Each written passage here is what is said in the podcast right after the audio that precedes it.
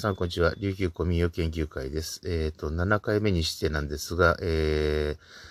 ちょっと、えー、これまでとちょっと息抜き的な感じで、えー、ラジオトークでですね、えー、自分の、えー、放送というのを、まあ、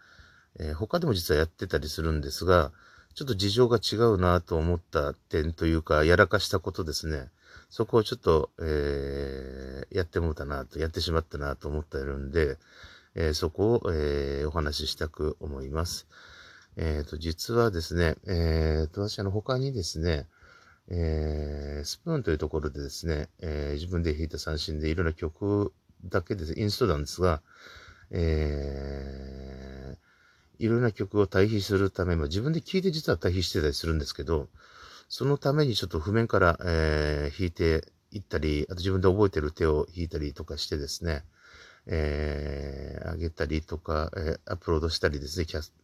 えー、また、あ自分の、えー、思ってることを喋ったりなんかまた、それに関してしてたりするんですが、えっ、ー、と、イヤホンマイクを使って喋るという癖が実はついていました。えー、それで、えー、このラジオトークを始めたわけですが、第1回から、えっ、と、えー、5回までですかね、えー、っ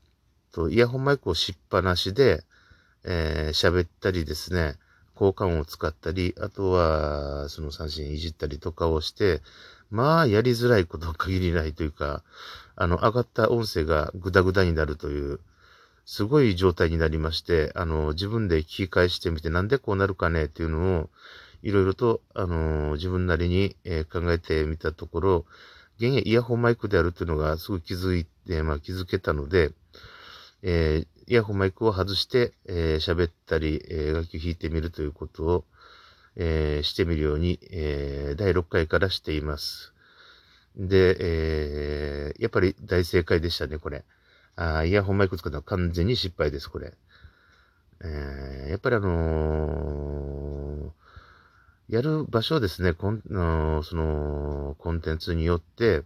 道具は使い分けなきゃいかんなというのも痛く感じたところでして、で、またですね、この効果音があの極端なまでに音量が下がってしまい、また雑音になる、雑音っぽくなるものが入るっていうのも、そこで気づけました。やっぱりあの物事はやってみるものだなと思います。やっぱりあの、始めてみて気づかないと、人間やっぱり気づかないこと多くてですね。で、うん、やっぱり、こういったとこでも、うん、そういったところに気をつけてやらないと、で、やってみたとこからやっぱ学びがあるなというのをすごく感じました。やっぱりあの人間生きてると、まあ、あちこちでですね、学びってあると思うんです。気づきとか。で、でそういったところで直せていけるのってやっぱりすごく大切だと思いますし、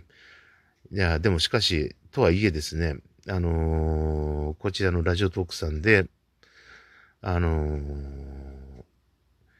うん、喋ったりするとき、また、あの、効果音を使うときに、イヤホンマイク使いっていうのは、本当にダメなんだな、っていうのが、えー、もともですね、あの、使ってみるときに、あの、よくなんか取説的なことを、あの、書いているような、あのー、サイトさんとかブログとかっていうのあると思うんですけど、全く見てなかったんですよね。見る気がないというか。というか、まあ自分でもやってみた方が早いって考えてしまう人間ですので、なのでまあ、うん、やってもうたなと。まあ今現在大阪済みなのでちょっと言葉が、えっ、ー、と少し入り乱れているわけですが、しかし、あのー、本当にうん、やってしもたという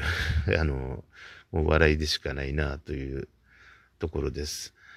いろいろですね、あの、やっぱり自分も喋ることもあるし、楽器も弾くこともある。で、この前のイネスリ節っていうのも、あの、アップロードしたんですが、あの、イヤホンマイクが邪魔で弾けないというものすごい状況が発生しまして、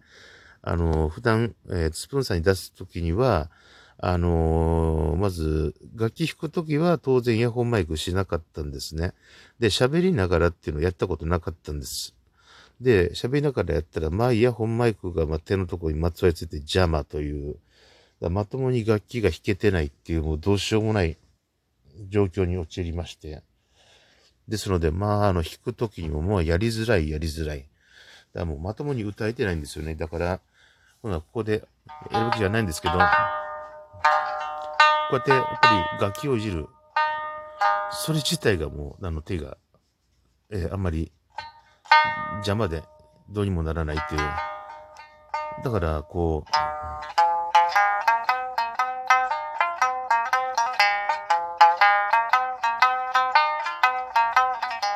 にすりすりよ、あらゆりよりよ。とかっていう風にできないわけですよ。あのー、こう手が開かないわけですからね。だからもう前にある紐が邪魔でしょうがないっていう。だ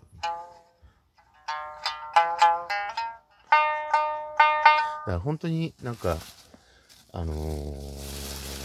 失敗して、あのー、やってみてっていうのがやっぱり大事なんだなと思います。ちなみにもう一度ここで、あの、やろうと、あの、やろうとしてるわけじゃないんですが、えっ、ー、と、楽器と音みんな違うんで、一応私が使ってる楽器の音を出しますね。えっ、ー、と、これ沖縄三振です。で、えっ、ー、と、奄美の三振が、えー、こちらで、奄美三味線ですね。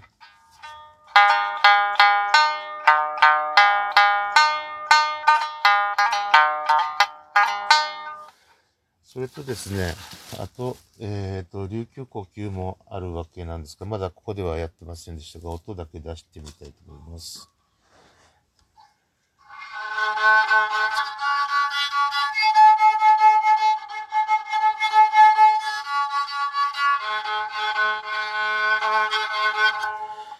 で、まあ、こういう楽器がありまして、あと、うちにですね、あの、民謡三味線くらいの大きさに作られた油脂犠牲の、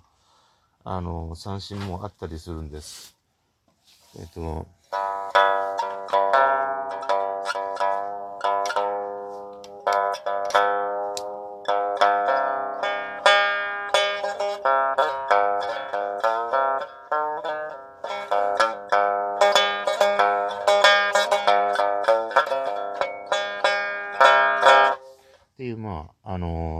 さが100センチくらい、90、95センチくらいですかね、ある、えー、まあ、楽器としては主に今このくらいしか扱っていません。え、昔はマンドリンを弾いたりですね、まあ、6芯持ってたりとかいろいろしたんですが、まあ、6芯というのは6弦、え、3コース2弦ずつの楽器ですね、を持ってたりしたんですが、今のところ、えー、三振、沖縄、奄美、えー、琉球呼吸、そして、えっ、ー、と、日本三味線の民謡三味線スケールで作られている、えー、三振という不思議なもの。この、えー、4種類を使い分けて、えー、カテゴリー、ジャンルごとに、えー、演奏なんかを、えー、して、えー、使い分けているわけなんですが、まあ、あの、今後もですね、なんか民謡歌とかですね、なんかあの、音出しが必要かなと、説明の上で思ったら、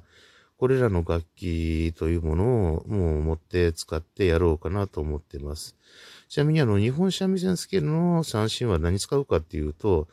種子島や屋久島とかですね、あとあの、鹿児島本土の方に、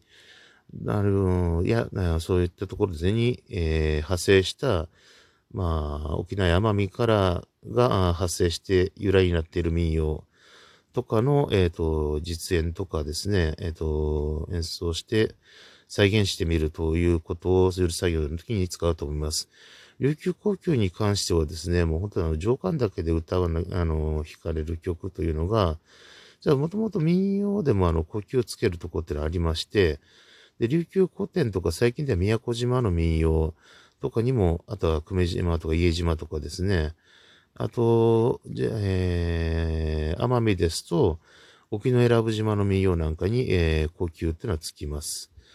えー、私が持ってるのは三元呼吸でして、えっ、ー、と、本来もともとあった形だと言われています。今はまあ4弦がスタンダードになっていますが、